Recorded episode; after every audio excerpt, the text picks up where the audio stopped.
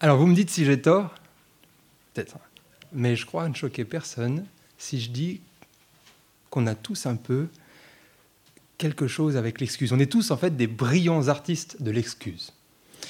Quel que soit notre sexe d'ailleurs, notre âge, notre langue, notre culture, on a tous développé cette incroyable capacité à justifier à peu près tout et n'importe quoi. Un vrai talent des artistes. Je vous donne quelques exemples, vous allez voir. Qu'est-ce que vous faites devant votre bureau en désordre? Le ranger. Mais vous n'y pensez pas. Vous n'y pensez pas, car c'est bien connu, le désordre stimule la créativité. Pourquoi se donner de la peine à ranger ce bureau? Je ne vous sens pas convaincu. Un deuxième exemple. Que faire face à cette chemise pas repassée? La repasser? Mais non. Mettez un pull. la repasser? Non. Soyez juste assumer le chic froissé, le, thème froissé chic cet automne, tu vois. Et puis assume ce, style-là. Ou encore, qu'est-ce que vous faites devant l'évier sale qui déborde de vaisselle? Est-ce que votre première pensée est de le laver? Mais non. Mais non. Ne faites pas ça. Vous ne savez pas que, en fait, ce qui se trouve devant vous, c'est pas un évier sale. C'est un laboratoire de pointe où là, on expérimentera enfin la découverte incroyable d'une vie surnaturelle. Et de là, oui, surgira de, toutes ces mares de café, de ces liquides nauséabonds et putrides, de là surgira une nouvelle créature qui bouleversera notre humanité. Vous voyez? Toujours des excuses. Alors bon, là c'est vrai que j'exagère un peu le trait, mais on a tous des excuses, pas forcément pour des choses un peu petites choses de vie quotidienne, mais on a aussi des excuses pour ne pas faire ce qu'on dit, et, notamment dans des domaines plus sérieux concernant la parole de Dieu, par exemple. Et ça, c'est bien dommage, parce que selon Jésus, faire ce que Dieu dit sans trouver une seule excuse peut avoir un impact significatif dans notre vie. Faire ce que Dieu dit sans trouver d'excuse peut avoir un vrai impact. Et ça, il nous l'explique quand il, parle dans son sermon sur la montagne, qu'on est là depuis plusieurs semaines. Et au début, il dit que si tu fais ce que Dieu dit, vraiment, eh ben, tu peux être heureux, heureux, heureux, heureux huit fois pendant les douze premiers versets. Puis il continue. Non seulement tu peux être heureux, mais en plus, tu peux être un instrument que Dieu utilise pour manifester sa bonté sur la terre. C'est le fameux sel et lumière. Heureux qui apprécie le royaume de Dieu et qui rend appréciable ce royaume. Mais si tu fais tout ce que Dieu dit sans trouver d'excuses, Jésus continue de parler, et là je cite, accrochez-vous, parce que si on fait ça, ça nous permet de prétendre, regardez avec moi le verset 48 de Matthieu 5, ça nous permet de prétendre à être, je cite, Jésus, parfait comme votre Père céleste est parfait. Vous vous rendez compte? Le problème, et là c'est là que Jésus poursuit son discours, c'est que pour lui, on a toujours une bonne excuse. Toujours une bonne excuse pour ne pas faire ce que Dieu dit. À tel point que non seulement ça nous amène à, finalement rendre acceptable nos défaillances, nos problèmes, mais en plus, ben, ça nous fait manquer la cible. Manquer la cible, se priver de ce royaume auquel Dieu veut nous faire vivre. Et ça, c'est pour ça que Jésus fait ce sermon. Et dans tous ces passages qu'on va voir, on va s'intéresser à finalement qu'est-ce que c'est que vivre selon les standards de Dieu, selon ses standards de perfection. Et face à cette question, finalement, est-ce qu'on continue à trouver de fausses excuses, Jésus nous dira, ou est-ce qu'on va franchement trouver des vraies solutions? Et là, ce matin, on va s'intéresser plus particulièrement à deux domaines, à nos paroles, à nos engagements, et le standard de Dieu par rapport à ceux qui nous entourent, à nos relations. Et pour nous aider à voir un peu c'est quoi ce standard parfait à laquelle Dieu nous appelle, on va se poser à chaque fois trois questions. C'est un peu, ben, forcément, qu'est-ce que c'est que ce standard que Dieu nous appelle? Après, quelles fausses excuses on peut y trouver? Vous verrez, Jésus débunk tout ça. Et enfin, quelle solution Voilà. C'est simple. Et donc, on commence ensemble avec qu'est-ce que Dieu nous demande par rapport à notre parole, à nos engagements. Et ça, c'est super clair. Quels sont ces standards, les standards de Dieu pour nos paroles? Matthieu 5, 33. vous avez encore appris qu'il a été dit aux anciens, tu ne violeras pas ton serment, mais tu accompliras ce que tu as promis au Seigneur. Pour Dieu, la parole, c'est sacré. Pour Dieu, la parole, c'est sans faille. Et ça, ça franchement, c'est la fiabilité, ça compte pour Dieu, on le voit, il a créé cette, loi, mais ça compte aussi pour nous, parce que imaginez, imaginez un peu la société dans laquelle nous vivons, si, cette société-là soit en fait une société où la parole est sacrée. Alors je sais que c'est difficile à imaginer, mais, mais imaginez cinq secondes, parce que ça peut en valoir le coup. Imaginez que finalement, enfin, les politiciens nous promettent des choses et ne font pas le contraire. Mais non, c'est tout le contraire. Ils promettent et font tout le contraire. Les, entreprises nous vendent du rêve, mais le produit, on sait bien, c'est un vrai cauchemar. Et d'ailleurs, les couples, ben, les vœux éternels d'amour s'effacent bien plus vite que votre jean H&M au premier lavage. Non, les vœux éternels d'amour, eh ben finalement, ça, ça remplace ça. C'est remplacé vite. Ah, plutôt que de s'engager dans notre contrat de mariage, on va signer des contrats de divorce et on va s'engager là-dedans. Ah, et vous imaginez si notre monde devenait un monde où la parole était sacrée, où finalement ces politiciens pour qui on vote disent oui, je vais faire ce que je dis et je le fais avec des vraies réformes qui bouleversent tout. Si les entreprises vendent des vrais produits à l'image de ce qu'ils présentent dans leur pub, fini le cheval dans tes lasagnes, déjà, Fini l'obsolescence programmée dans ton iPhone. Fini les petites clauses que tu devais lire quand même. Ton assurance, ça n'a pas pris bris de glace avec parpaing. C'est bris de glace avec bout de bois, mais pas parpaing. Désolé. Quoi? Non, imagine le couple qui vit enfin ce qui s'est promis. Fidélité et assistance dans toutes circonstances. imaginez où dans ce monde, en fait, on soutiendrait mutuellement, tout le temps, entre voisins, entre amis, entre collègues, dans l'Église. Sachant pourquoi, pourquoi est-ce qu'on ferait ça? Parce qu'on sait qu'on peut compter sur la parole des uns. Tu sais, ce moment où tu es super en stress. Et là, le gars, il te dit, t'inquiète, demain, je viens, tu comptes sur moi. Ah, ah oui, ça, ça, ça fait rêver. Eh bien, ce monde de rêve, Dieu l'a voulu aussi. Et pour l'atteindre, que faire? Matthieu 5, 33. Tu ne violeras pas ton serment, mais tu accompliras ce que tu as promis au Seigneur. Point. Pas de débat. Voilà le standard de Dieu. Mais curieusement, ce n'est pas du tout ce qu'on vit. On a tout un tas d'excuses pour finalement vivre selon ce que nous, on pense être la propre définition de l'intégrité. Et là, on arrive au, au chapitre des excuses. Et Jésus, il va débunker. Jésus va débunker toutes les bonnes raisons qu'on a pour ne pas faire ce que Dieu demande et en ce qui concerne à propos de notre intégrité.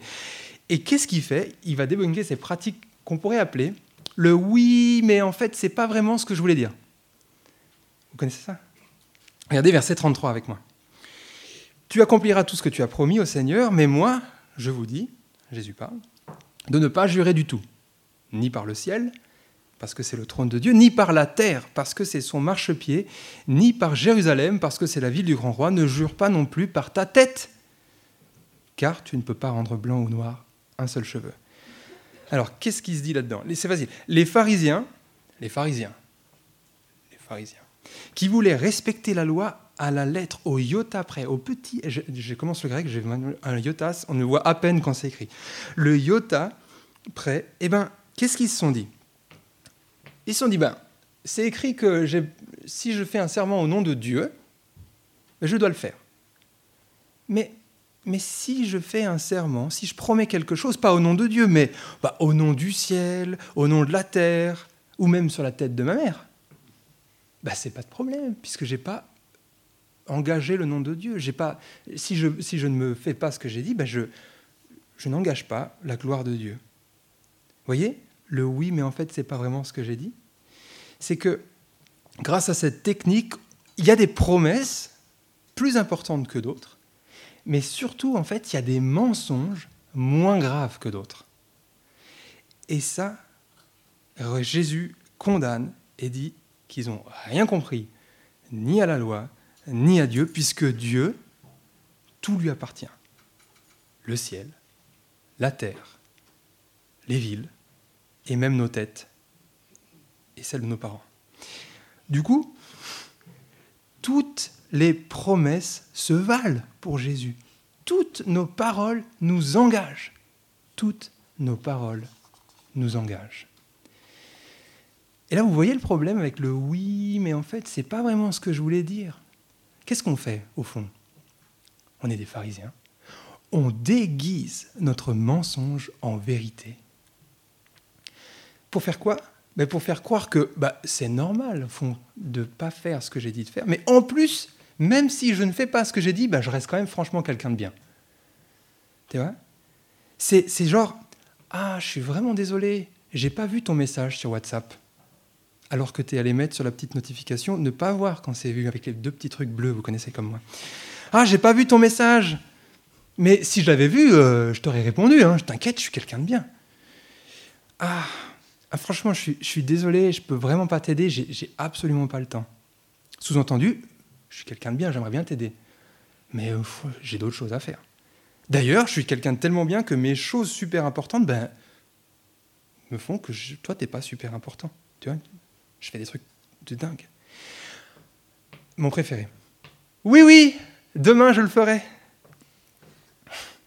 Sous-entendu, ben, ouais, t'inquiète, je suis quelqu'un de confiance, même si je ne vais pas le faire. Et le mieux, le number one. Oui, oui, je vais prier pour toi. J'ai mis le petit truc. Sous-entendu, je suis concerné par tous tes problèmes. Et je vais prier pour toi. T'inquiète pas je suis quelqu'un de bien. Vous comprenez la technique? Le oui, oui, mais en fait, c'est pas vraiment ce que j'ai dit. En fait, ça nous permet de mentir allègrement, pas de problème, tout en restant quelqu'un de bien. Mais cette technique, eh ben, elle n'est pas sans conséquence. Parce que ces petites manigances, ces petits détours dans ce qu'on dit, et finalement limitent les grandes attentes de Dieu en ce qui concerne notre parole, à savoir fiable, tout le temps, toujours. Ces petites manigances nous font rater la cible de ce monde parfait auquel Dieu nous destine. Alors, qu'est-ce qu'on peut faire face à ça? Qu'est-ce qui va arrêter ces fausses excuses? Et Jésus nous donne des solutions. Il ne nous laisse pas là comme ça. Déjà, la première solution que Jésus nous propose, c'est de briser ce grand orgueil qui se cache derrière nos petites manigances. Quand Jésus montre les détours qu'on peut prendre pour limiter nos engagements, il montre au fond que ce qui nous intéresse, c'est pas la vérité, c'est la protection de moi, de mon image, de mon orgueil. Parce que c'est pas orgueil qu'on trafique la vérité. Pour changer un peu l'histoire, tu sais, chérie, bon, je suis arrivé en retard pour les enfants et je les ai pas pris à l'école, mais, mais, mais, mais regarde tout ce que j'ai fait, tout ça. Waouh J'ai rempli le frigo, j'ai rangé euh, un peu la table. Et puis, regarde, je vais travailler. Tu, vois, cette tendance à, balayer un peu ce qui nous rend faibles et à illuminer ce qui nous rend merveilleux. Ça, c'est quoi qui nous fait ça? Mais c'est l'orgueil. Et c'est pas tout, parce que par orgueil, on va s'engager. Pourquoi est-ce qu'on s'engage? Mais pour pas décevoir. Pourquoi est-ce qu'on s'engage? Mais pour être quelqu'un qui prend soin des gens. Tu vois Pour pas dire Ah, finalement, je peux pas t'aider, je suis désolé. Finalement, je peux pas te rendre ce service. Non, je pourrais pas faire ça. Je pourrais pas rendre ce travail. Ce orgueil qui fait qu'au fond, ben, on a envie de se montrer, quitte à décevoir. Des mots, des mots, toujours des mots. J'espère que vous l'avez. Des mots, des mots, toujours des mots, pour que je paraisse bon, même si je mens. Jésus propose de s'attaquer à la racine du problème, direct. Qu'est-ce que c'est? Verset 34. Moi je vous dis de ne pas jurer du tout pas jurer du tout. Alors quand Jésus dit ça, faut pas imaginer que va jurer, d'accord? Parce que justement, Jésus nous demande d'avoir une parole fiable, Il ne nous demande pas que nous arrêtions de promettre des choses. Quand Jésus nous dit ça, il nous appelle à briser la source de notre orgueil. je m'explique, à le briser tellement et à tel point qu'en fait on serait enfin capable de ne pas jurer, quitte à décevoir, quitte à ne pas passer pour le bon gars, pour le sauveur, quitte même briser cet orgueil à ne pas jurer, quitte à une bonne fois pour toutes briser nos motivations de s'élever plus haut que les autres. Vous voyez, derrière les petites manigances se cache toujours un grand orgueil qu'il faut briser. Deuxième solution. Regardez avec moi le verset 37. Que votre parole soit oui pour oui, non pour non. Ce qu'on y ajoute vient du mal. Jésus, par cette parole, nous donne de discerner ce très grand mal qui se cache derrière nos petits changements. Et là, il met le doigt sur une pratique favorite. Je, la connais bien, celle-là. La pratique de dire Ah oui, oui, oui, boucler ma compta, je fais. Aller à la salle, je fais. Organiser mon voyage, ça, je fais. Faire ma prédication de dimanche, j'ai intérêt de la faire. Par contre, les petits machins, là, les. Ah, faire la to-do list que j'avais dit que je ferais, les petits retards continuels, ben, le message WhatsApp ou le mail, ou même garder une confidence qu'on m'a dit tu, tu, gardes, hein? Ouais, t'inquiète pas. La confidence, ou, ou même simplement rendre un travail à temps, ben, tout ça, c'est pas très grave si je le fais pas. Et pourtant, derrière ces petits changements, à première vue euh, pas si graves, anodins, eh ben Jésus nous dit qu'il y a quelque chose qui se cache derrière. Il se cache ce que la Bible dépeint comme le père du mensonge, l'accusateur. Celui qui a dit, vous en rappelez peut-être, dans le jardin, mais non, mais non, il va rien se passer si tu manges de ce fruit. T'inquiète pas, prends une bonne part. Celui-là, qui puisque du coup on a pris le fruit, et voilà, c'était la misère, la chute. Derrière ces petits changements se cache celui qui est cause de grands dégâts. Et donc ne pas faire des petits oui ou les petits non, changer à chaque fois cette parole, c'est laisser la place, c'est laisser s'introduire celui qui peut faire de grands dégâts. C'est laisser la place à l'amertume, à la colère, la honte, les envies, les déceptions, les querelles, tous ces petits sentiments-là qui, grandissent dans mon cœur et qui, un jour explosent. Ce sentiment qui est dans mon conjoint, dans mes collègues, chez les frères et sœurs de l'Église, chez mes enfants. Tout ça pourquoi? Parce que je ne fais pas les petits oui et les petits non. Donc derrière chaque petit changement se cache un très grand mal capable de faire de très grands dégâts. Donc, que faire? Eh bien, Jésus, une dernière chose qu'il faut qu'on se rappelle, c'est que celui qui a dit, Dieu, celui qui a dit, tu accompliras ce que tu as promis, et c'est celui qui a dit, tout est accompli.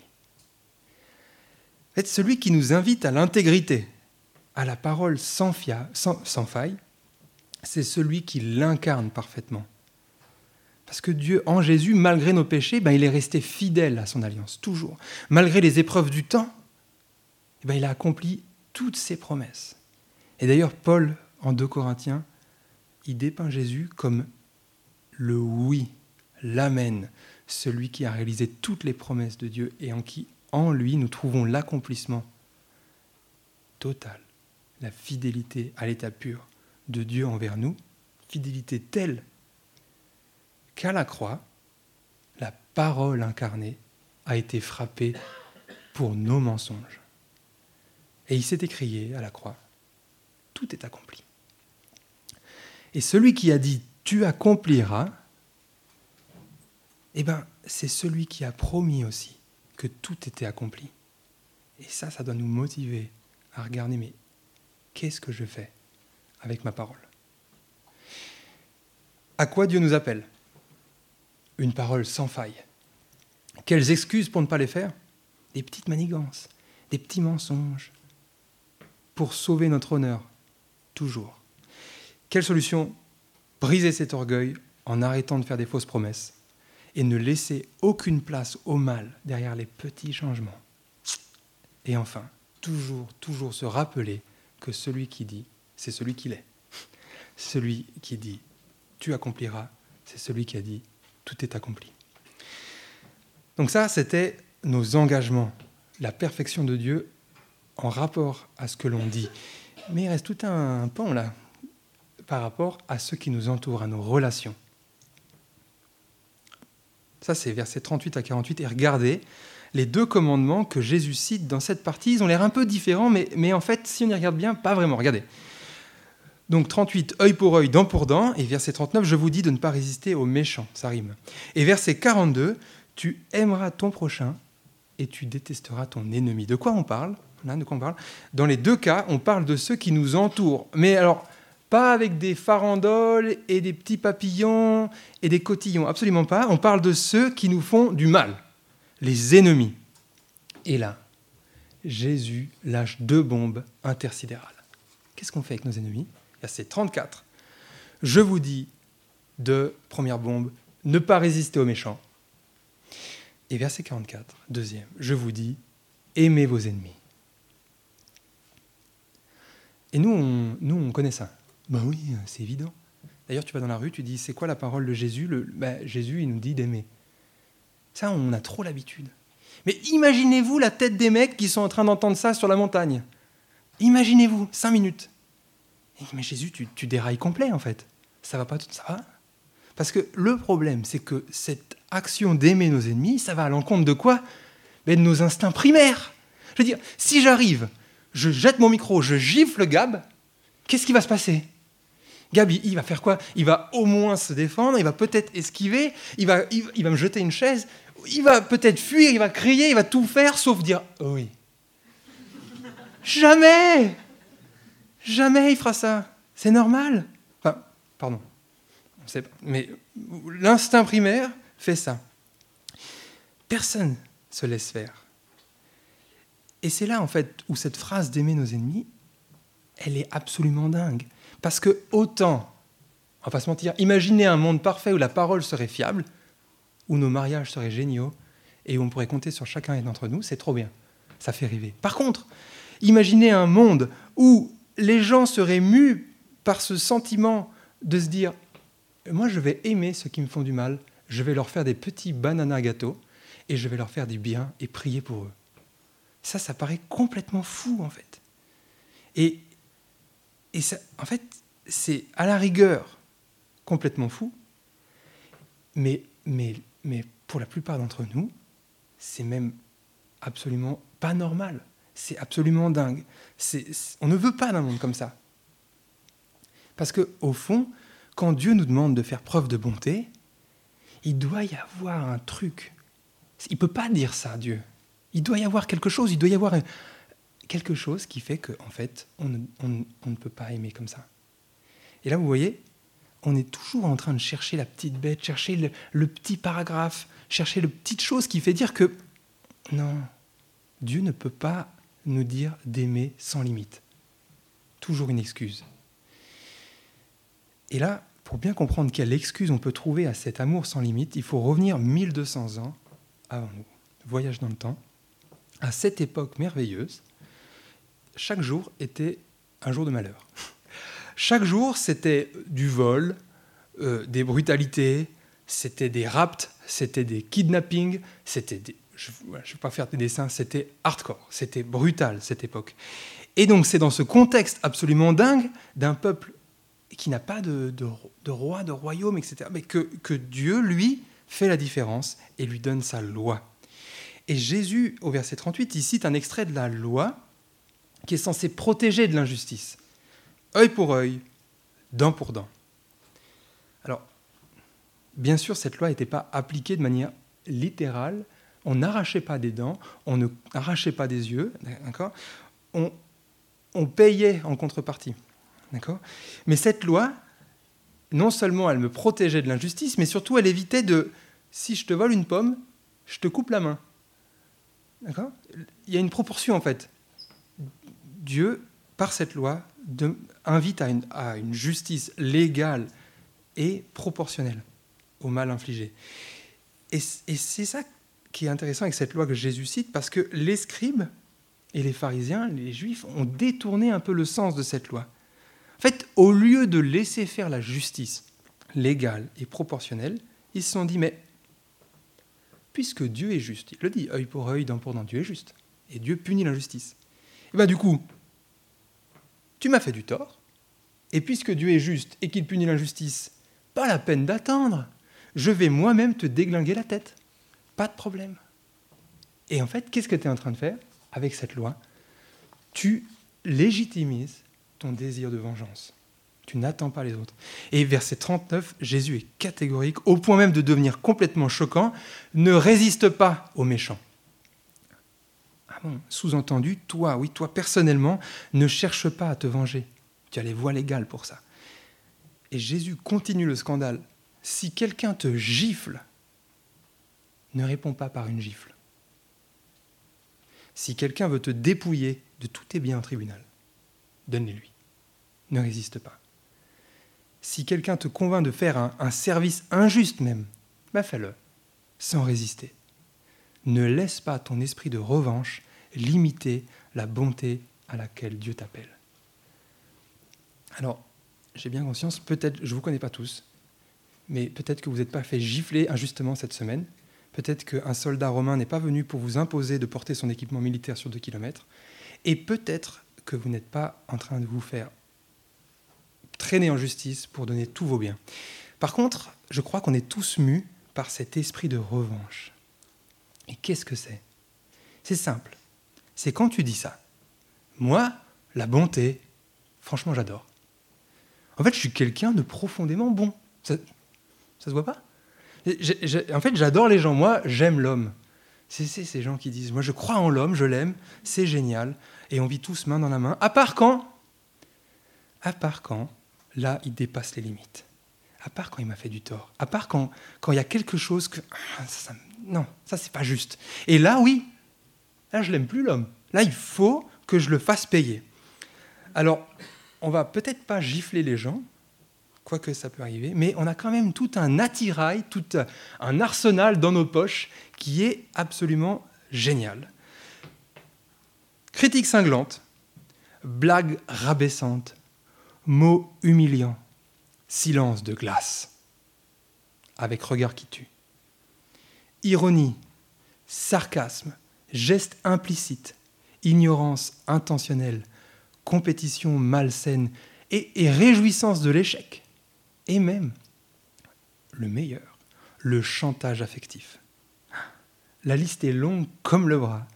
On utilise toutes ces choses, pourquoi? Mais Pour tranquillement légitimer le fait qu'il fallait bien que je lui montre que j'étais blessé.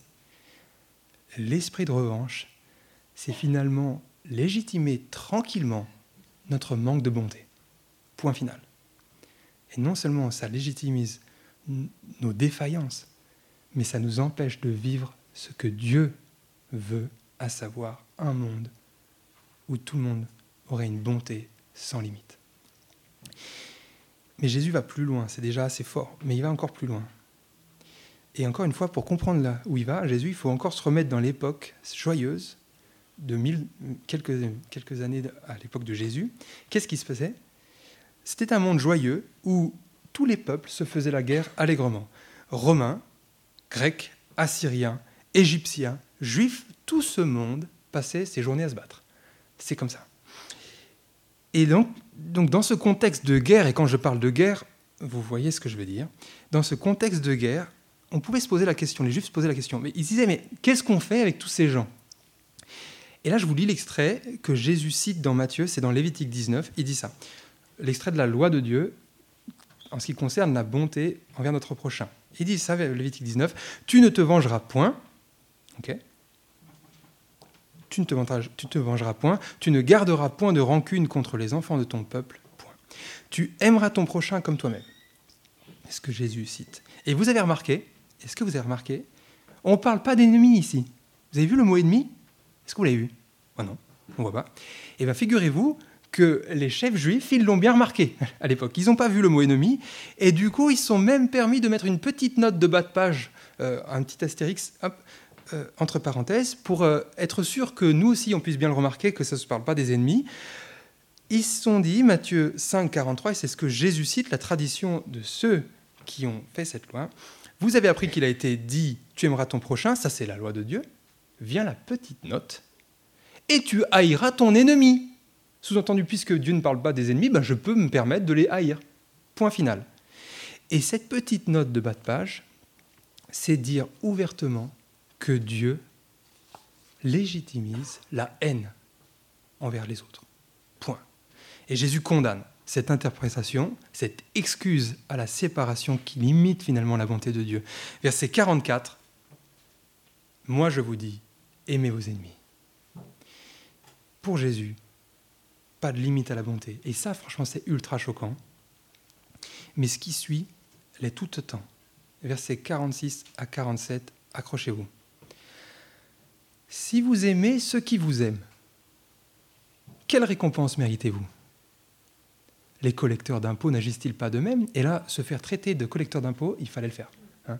collecteur d'impôts, c'est un mafieux. C'est le pire gars euh, qu'on puisse connaître. Et donc, voilà. Si vous aimez ceux qui vous aiment, quelle récompense méritez-vous? Les mafieux n'agissent pas de même Et si vous saluez seulement vos frères, que faites-vous d'extraordinaire? Tout le monde fait ça. Les membres des autres peuples n'agissent-ils pas de même Qu'est-ce qu'il fait? Jésus montre notre dernière excuse pour finalement limiter notre bonté. C'est quoi? On veut bien aimer notre prochain, mais s'il nous fait du bien, s'il nous dit bonjour, s'il est sympa et qu'il s'est douché. Sinon, non. Hors de question. Si je ne le connais pas, tant pis pour lui. Voilà, voilà la bombe en fait que Jésus lance, qui est presque aussi énorme que les ennemis, parce qu'il nous dit ouvertement que quoi Que nous limitons la bonté de Dieu par notre esprit, non seulement de revendication, mais surtout de favoritisme, de choisir c'est qui qui, c'est qui qui est digne de pouvoir être aimé. Ma femme, oui, ça dépend des jours, mais oui, mes enfants, ça dépend encore, mais plutôt oui. Par contre, tous, ceux de mon palier, non. Et alors ceux qui sont un peu différents de moi, absolument pas. Je ne vais pas les aimer. Ceux qui marchent dans la rue, mais quoi? Et, ceux qui, qui, dépassent le rang de mon église, quatre rangs en arrière ou en avant, non. Pas besoin. Je ne les connais pas. Ils ne sont pas dignes d'être aimés. Donc Jésus va encore plus loin en dénonçant cet esprit de favoritisme. Et donc, quelle solution on peut faire? Et là, c'est chaud. Parce que l'affirmation de Jésus, selon laquelle nous devrions aimer même ceux qui nous ont fait du mal, voire aimer des inconnus, voire aimer des étrangers, voire aimer des gens qui ne ressemblent pas, eh ben, elle peut paraître vachement choquante. Et ça nous pousse à vivre une expérience assez particulière. Et la première, c'est quoi? Être brisé. Aimer, c'est être brisé. Pourquoi? Parce que cet appel à aimer vraiment, ça nous demande de tout perdre. Tout perdre. Accepter la gifle, c'est accepter de renoncer à notre fierté. Accepter un procès, c'est accepter de perdre tous nos biens. Accepter un service, même de manière forcée, c'est quoi? C'est accepter de, donner son temps, de faire un effort. Et même prier pour nos ennemis, c'est accepter de changer radicalement mes pensées et même mon cœur. À tel point, en fait, que je serai capable de donner le meilleur à ceux qui m'ont fait le pire. Et on a tous quelqu'un qui nous a fait quelque chose d'horrible. Certains plus que d'autres, mais on a tous quelqu'un. Donc cette parole, elle est pour nous tous. Et c'est pour ça que l'appel de Jésus à aimer sans limite nous brise. Parce qu'elle nous appelle à aimer ce Père qui nous a détruits. À aimer cette mère qui nous a oubliés. À aimer ce frère, cette sœur qui nous a humiliés. À aimer celui avec qui j'avais pourtant confiance, qui m'a finalement tourné le dos, trahi, abandonné aimer cet enfant capricieux, ingrat, rebelle, à qui je donne tout. Brisé par cet appel. Mais c'est pas tout. Accepter d'aimer sans limite, c'est être brisé parce que finalement, cet appel nous met à genoux. À genoux pour prier, mes amis. Prier même pour nos ennemis. Mais d'abord peut-être prier Dieu qui nous aide à prier pour nos ennemis. Brisé par cet appel à, bon, à aimer sans limite. Mais cet appel-là, même s'il nous brise, curieusement, il peut nous restaurer. Pourquoi? Parce que en suivant cette voie, ben nous devenons les enfants de notre Père céleste. Et comme le dit le verset 45, ce Père céleste, qui dans sa bonté fait pleuvoir sur les justes comme sur les injustes, fait lever son soleil sur les bons comme sur les méchants. Cela sans favoritisme. Ça nous fait devenir comme ce Dieu qui démontre son amour envers nous, les pécheurs, qui, qui ne méritions absolument rien sinon le jugement de Dieu. Et Dieu finalement montre qu'il ne fait pas de favoritisme et qu'il aime profondément, puisqu'il a envoyé Jésus pour mourir à notre place, alors que nous étions encore des enfants de colère. Et cette bonté illimitée de Dieu nous restaure, parce qu'elle nous fait non seulement bénéficier de cette grâce de Dieu, mais surtout elle nous engage également à changer le monde dans lequel nous vivons. Au lieu de résister, au lieu de détester ou de séparer, nous pouvons et devons offrir un exemple vivant de ce que c'est que aimer, un exemple vivant de qui est Dieu et de ce que c'est que son amour sans limite. Et quand on fait ça, c'est là en fait que tout peut changer. C'est là où le monde verra que l'on peut vivre comme notre Père.